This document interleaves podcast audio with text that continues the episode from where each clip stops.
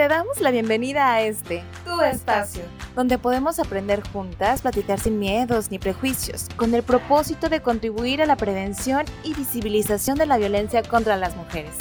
Esto es Voces Violetas, una producción de Gobierno del Estado a través del Instituto Colimense de las Mujeres, apoyado por el Indesol en su programa PAIMED.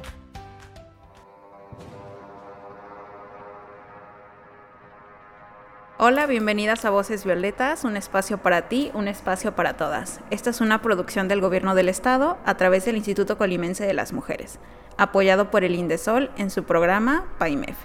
¿Qué tal? Soy Cire y hoy vamos a hablar sobre las brujas como pioneras feministas. Para este capítulo me acompaña Marisa y Ceci. ¿Cómo están? Muy bien, excelente. Interesadas por este tema. Sí, creo que las todas estamos súper interesadas por el tema porque es un tema bastante nuevo para mí, no, no nuevo para Marisa, pero me interesa mucho aprender y me gustaría empezar por el estereotipo. ¿Nos podrías platicar un poco, Marisa, sobre el estereotipo?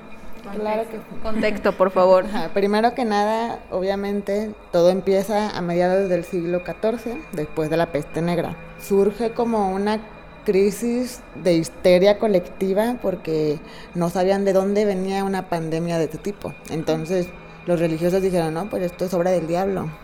Entonces empezaron como a ver de dónde venía todo, toda esa cosa maligna. Y pues claro, el estereotipo general de la bruja eran gente, pues, mayormente mujeres, eran viejas, poco agraciadas, es decir, consideraban feas y pobres. Este es el, estereotipo de la bruja principal. Es como la más viejita, la más, la que, mujeres en recursos, ancianas, que, que eran un estorbo para la familia en muchas, en muchas ocasiones, las consideraban brujas. Me recuerdo tal vez a las películas, a los cuentos, a muchas situaciones que nos han hecho creer toda esta, todo este estereotipo que cuentas de que eran mujeres feas, ancianas, pero pues también muy sabias, ¿no? Sí, pero de hecho también se, se vio ese estereotipo por unas obras que hacía ay, un pintor que hacía muchas obras como dedicadas a mujeres desnudas y un macho cabrío grandote y desde ahí empezaron a visualizar a las brujas como, como eso, como que eran feas, malas, que comían niños. De hecho, bueno, para esta, este podcast en específico, yo también me dediqué como a buscar información porque desconocía, de, en un principio no veía como la relación entre las brujas y el feminismo o por qué. Y pues ya leyendo vas viendo que casi casi son sinónimos, ¿no? La descripción de una bruja coincide como con muchas características de lo que sería una mujer feminista en la actualidad. Y sobre lo que comentaba Marisa de los orígenes, pues antes sí tiene que ver mucho con este, esta etapa de la Edad Media donde pues sí, había un contexto negativo y buscaban la justificación. ¿Y quién eran las responsables? Las mujeres, ¿no? Sobre todo las mujeres que sabían de más, que conocían más, que tenían conocimientos en herbolaria, conocimientos en áreas donde las mujeres no estaba como muy explotado su potencial y era predominado por hombres. Por eso decían, es que porque esas mujeres saben más, ay, son mujeres del diablo, porque las mujeres, eh, como ya lo hemos escuchado en muchos podcasts, la tradición era que pertenecían a la casa y cuidaban a los hijos y tan tan, no había más. Entonces, en un principio, eh, pues la bruja se escribía con X y era una palabra de origen eh, prerromano y no latino. Y se describían como pájaros nocturnos, lechuzas con capacidades peligrosas, volaban de noche. Y sobre lo que comentaba Marisa de, esto de las mujeres, eh, que se dedicaban a, con su instinto a chupar a los niños que se portaban mal. Entonces se describían como seres antimaternales, o sea que estaban en todo lo contrario. Y pues eran mujeres perversas que eh, empleaban hechizos y otras maldades con, que tenían pactos con el demonio y se creía que volaban de noche. Eh, por eso también se usaba que pues la palabra bruja como un como una palabra con contexto negativo, como una palabra mala y como si fuera un este pues sí, denotando algo malo hacia las mujeres, ¿no? Como un insulto a las mujeres malvadas, mujeres de aspecto repulsivo y sobre todo eh, a las mujeres que, que, tenían este como esta conciencia despierta mucho antes de, que fuera algo común. Yo quiero decir algo sobre lo que acaba de decir Ceci. Todo eso que dijo Ceci en realidad pues es algo muy visual dedicado a las brujas, pero lo que lo que hace que las mujeres seamos las, o sea, las brujas seamos las pioneras feministas era que teníamos un carácter rebelde, duro, reivindicativo, independiente y éramos no éramos sumisas en esa época. Entonces, eso fue esos fueron los primeros síntomas de ah, estas mujeres se están rebelando, no son religiosas porque no están siguiendo la fe cristiana, no están siguiendo lo que nosotros seguimos. Entonces, como son diferentes y saben más y están descubriendo todo lo pagano, pues vamos a suprimir todo eso. Porque todo empezó con un temor hacia enemigos de la fe cristiana y a la repulsión de, de religiones politeístas. Y eso fue lo primerito que causó una histeria colectiva e hizo a muchas mujeres acusar a muchas otras mujeres. Y de esas otras mujeres acusadas a mil más mujeres. Entonces, no es de extrañar que comunidades tan pequeñas, con pensamientos tan negativos sobre el cuerpo humano, sobre el ser humano en general, pues llegaran a, toda esa histeria, porque pues no conocen mucho. Todo fue porque los pueblos de Nueva Inglaterra, es decir, Estados Unidos, este, pues querían otro, otro estilo de vida, pero basado en la Biblia. Entonces, como que se hicieron muy puritanos. Yo creo que de ahí empezó lo de los Amish y todo eso. Y pues sobre lo mismo, también este, de lo que leía, que incluso ese insulto de bruja se sigue utilizando hasta la fecha, ¿no? Y creo que cada vez más pierde este sentido negativo por toda la cuestión del feminismo, pero porque nos hemos apropiado tanto del término que le hemos dado la vuelta, ¿no? Y ahora es como una consigna o como un motivo de orgullo, ajá, porque le han dado este sentido reivindicativo feminista a una palabra que en su tiempo fue un insulto. Eh, pues se puede entender que las brujas no eran malvadas, sino que se resistían a obedecer. Por eso se entendía como un acto de, de rebeldía, un acto de ir contra el sistema. Eh, las brujas acabaron convirtiendo al icono feminista eh, definitivo y se convirtieron pues hasta la fecha en eso. las brujas, como ya lo mencionaba, pues además de ser un insulto misógino de las mujeres incómodas, se podría llamar, eh, también tiene que ver con los orígenes eh, donde Anne Baker, Joan Wilmot y Ellen Green fueron eh, condenadas por brujería, así le llamaron a ese delito, brujería, y quemadas en Lincoln en 1619. Y de ahí como que se acarrea todo este fenómeno que empieza pues a conocerse más. De hecho, pues ya hablando sobre el término bruja, lo hemos escuchado muchas veces en las manifestaciones feministas que pues está esta consigna de somos las nietas de las brujas que no pudiste quemar. Es como ya, ya tomarlo como algo con orgullo, ¿no? Que es muy padre darle la vuelta a un insulto que fue en un inicio.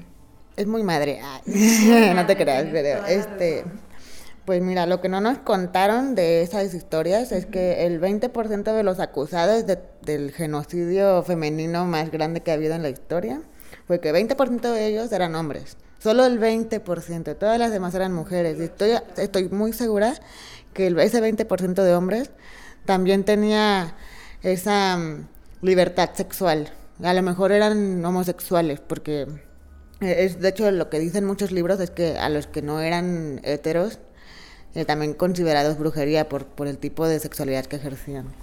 Y bueno, de hecho también eh, todo empieza porque en Grecia y Roma tuvieron muchísimos como conflictos religiosos y al, momento de, consolidar la religión católica cristiana como la única y más poderosa, pues demonizaron a todo lo que existía antes.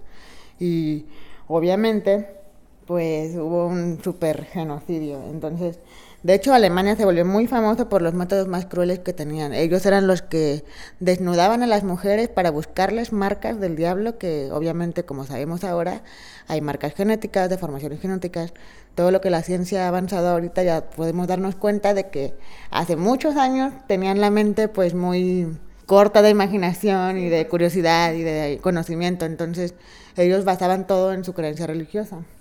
Y pues también esto que decían que las brujas volaban, que tenían orgías y que se comían a los niños, es un delirio que viene de un rumor de que hubo una intoxicación alimentaria contaminada con hongos alucinógenos.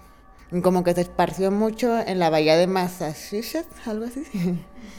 Y por eso se, se empezó a esparcir eso y decían que las brujas se masturbaban también y que con el demonio y que todo eso.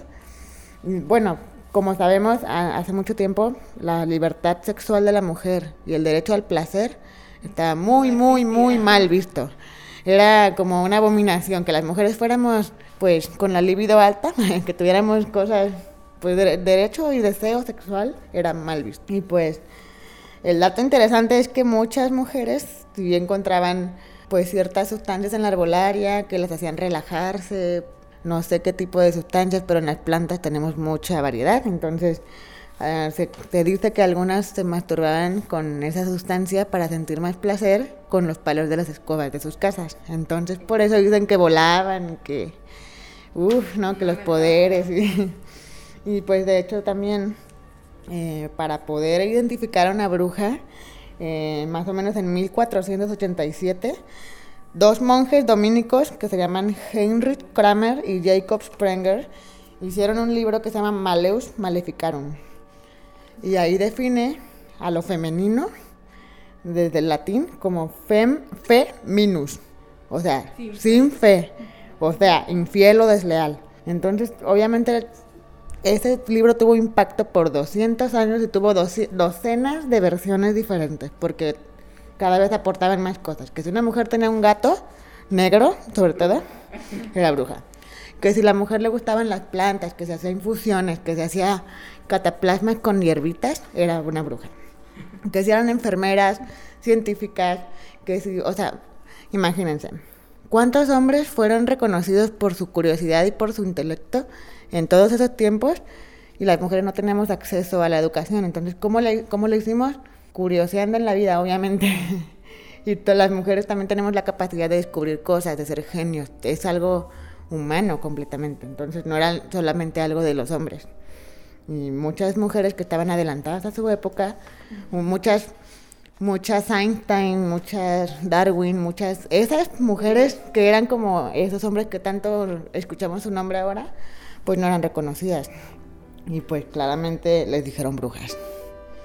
Y así es como se, empezó todo este caos. Pues podemos definirlo como que todo fue un gran malentendido que fue arrastrado gracias al, folclore y a estas leyendas eh, que retomamos y que pues van de boca en boca, no sé, todo pudo haber sido un error, un malentendido de una mujer que fue, como dices Marisa, adelantada a su época, muy despierta, que le buscó, que tuvo curiosidad y que experimentó y por esa simple razón de tener curiosidad, pues ¿qué pasó? La condenaron a, a, la, este, a la hoguera o no sé, las linchaban, fueron sometidas a, a métodos muy, muy crueles y muy drásticos de violencia y pues otra vez más, ¿no? Vemos como el patriarcado y la violencia y el sometimiento a las mujeres.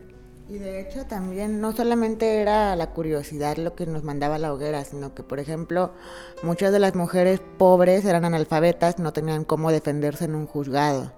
Y obviamente la, la multitud solo quería ver sangre o ver muerte o simplemente creía completamente en la religión y, y todo lo que hicieran las mujeres que no hicieran en la religión era brujería. Casi casi era un espectáculo para ellos ver mujeres ser quemadas en la hoguera. Y eso fue... Sí, o sea, y, de hecho mucha gente de la clase alta era la que decidía acusar a mujeres pobres y analfabetas de brujería. Y pues retomando un poco acá el tema, eh, pues no solamente eran como esas mujeres consideradas las brujas, eh, también se refería a mujeres sabias, a las abuelas, curanderas, sanadoras, yerbateras, herbolarias, chamanas, hechiceras, parteras, aborteras, herejes, solteras, viudas, lesbianas, o sea, todas estas mujeres tenían este rasgo en común que era como ser llamadas brujas. Y pues era lo que compartían es que cruzaban fronteras, los límites de lo permitido y lo debido dentro de las instituciones de poder hegemónico como pues era la iglesia, en ese entonces la familia, el Estado y la ciencia. Estas mujeres terminan siendo conocidas como brujas, figura que puede contener aquellas mujeres que en su lugar y tiempo nos correspondieron a las exigencias y demandas del modelo único que era ser mujer en ese entonces. Entonces, así la figura de la bruja contiene a estas mujeres desde lugares de control y disciplinamiento y luego desde lugares que posibilitan la resignificación y el empoderamiento de lo femenino. Aquí se explora la figura de la bruja como una representación social construida muchas veces, unas instituidas y otras instituyentes.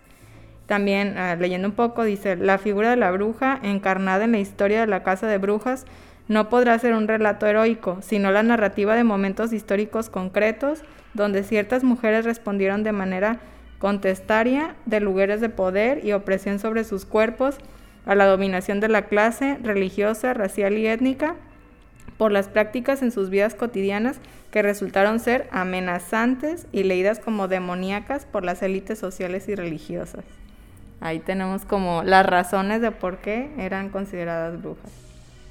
Básicamente todo lo que te hacía diferente te definía como bruja. Imagínense, o sea, ahorita, por ejemplo, nos juntamos, nos, nos juntamos varias amigas y, platicamos y así tomamos, bailamos, nos divertimos, ¿no? Pero hace tiempo, bueno, hace mucho tiempo, imagínense si hubiéramos hecho una reunión como para divertirnos en esa época. obviamente la enemistad entre mujeres estaba bien vista, era como pues por la religión todo era competencia con el prójimo, casi casi. Todo era juzgar, pecar, este, linchar y así. Entonces los aquelarres de mujeres antes eran pues casi casi que prohibidos, porque era, era muy raro ver muchas mujeres que se llevaban bien, o que se apoyaban, o así, ¿no? Bueno, yo, yo intento verlo de esa manera, porque ahorita que sí me junto con mis amigas y hago todo eso, me imagino en, en años anteriores cómo, cómo lo veían, ¿no?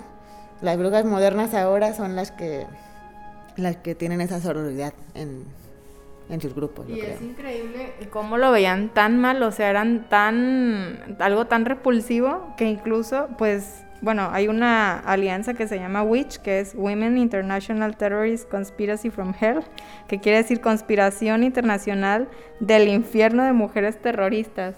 Eso pasó en los 60 y, y es como, está tan mal visto que puede llegar a compararse con terroristas, con terrorismo, o sea, hay que estar como muy, muy mal de la cabeza para dimensionar estas cosas y querer compararnos solamente por el hecho de querer, no sé, encontrar explicaciones a cosas que tal vez están dadas por sentado, que se pueda considerar como bruja o como terrorista, alguien que solo tiene curiosidad o que quiere el bien común o que quiere buscar soluciones a problemas en ese entonces, ¿no? se cuestiona lo que no se pudo explicar en esa época, o sea, que alguien sea consciente y que se cuestione cosas no significa que sea brujo, o sea, es algo pues mero del, del cerebro humano, siempre hemos buscado explicación a las cosas y si no la tenemos se la decimos, se la justificamos a, lo que sea divino, ¿no? A lo que no sabemos por qué pasa. Cada quien cree en lo que quiere creer, eso es una realidad. sí, totalmente. Quisiera hacer una pregunta vinculada con lo que habías comentado, Marisa, de cómo son las brujas modernas. Ya ves que comentaste hace un momento algo relacionado con eso. Sí, bueno, lo dije algo muy básico. Realmente la bruja moderna como tal, si lo vemos del lado espiritual, es como pues solo buscar el bien para ti, lo mejor para ti, siempre es tener la intención. O sea, cuando, ya ven que dicen abra cadabra y no sé qué, las brujas, ¿no? Se supone que en realidad dice, la palabra abra cadabra significa yo creo mientras hablo. Es como para, para intencionar, para decir, ah, yo voy a hacer esto, por ejemplo, si yo quiero decretar que voy a comer pizza hoy, abra cadabra, yo voy a comer pizza hoy, no me importa. Pero el punto es de la brujería moderna, que ahora se ven los, los ritos y las prácticas que hacían las brujas antes como algo un poco más evolucionado de pues darle uso a las plantas, darle un uso medicinal, de tenerlo, de saber recolectarlas, de saber identificarlas, algo que la mujer siempre ha tenido muy integrado es su amor por la naturaleza. La mayoría de las mujeres hemos tenido cierta conexión espiritual con eso, pero actualmente se traduce a las señoras de las plantas, claro está. las plantas. Es una bruja moderna. También la, mujer que cocina con un sabor excepcional es una bruja de cocina.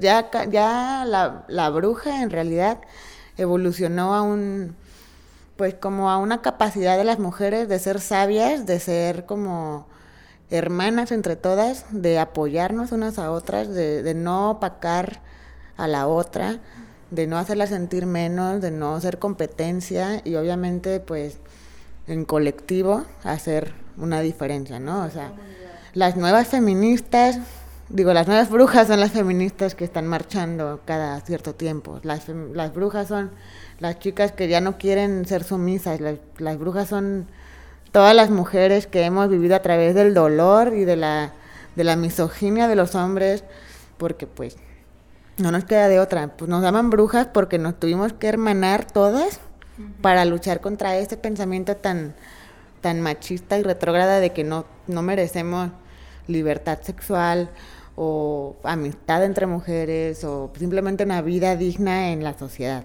Pues sí, o sea, no necesariamente. Hemos visto un montón de brujas a lo largo de la historia y de la literatura y del cine y de la tele. Y creo que pues no están tan tan descabellados estos ejemplos de brujas, sobre todo por ejemplo en, estas últimas épocas que tratan de darle la vuelta en las películas eh, retratando la realidad de los villanos o el comportamiento de los villanos, no se me viene a la mente maléfica o cruela de por, no justificar su maldad, pero tal vez encontrar una explicación racional de su comportamiento, por qué son así.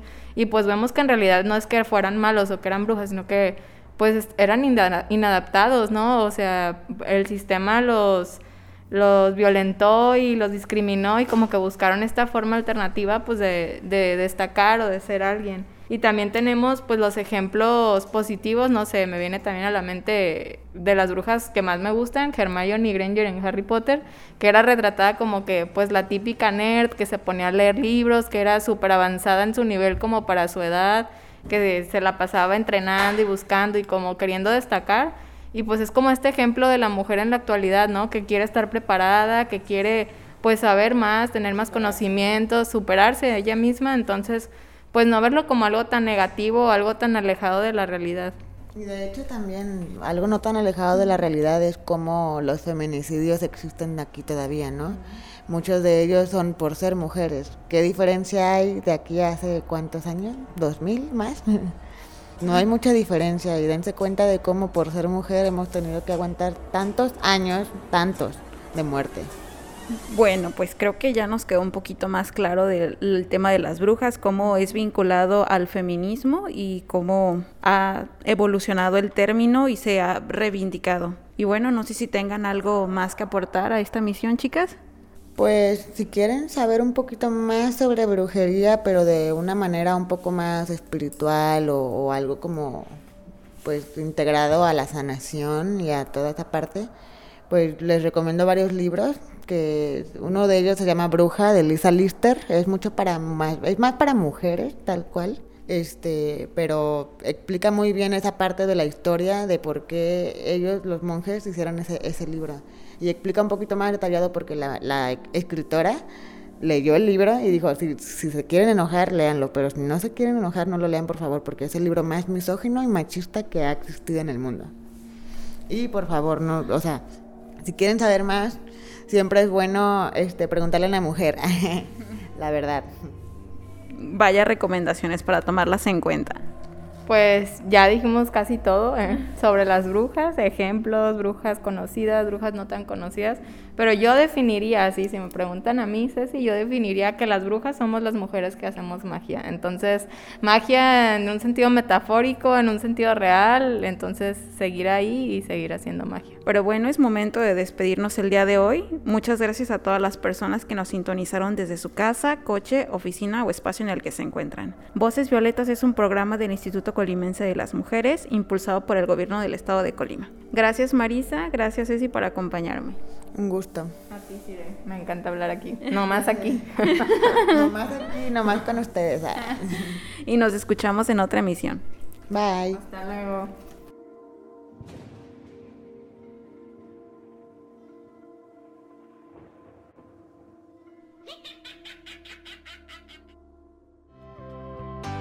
Gracias por sintonizar Voces Violetas. Un espacio para ti, un espacio para todas. Un lugar para aprender, escuchar y conocernos.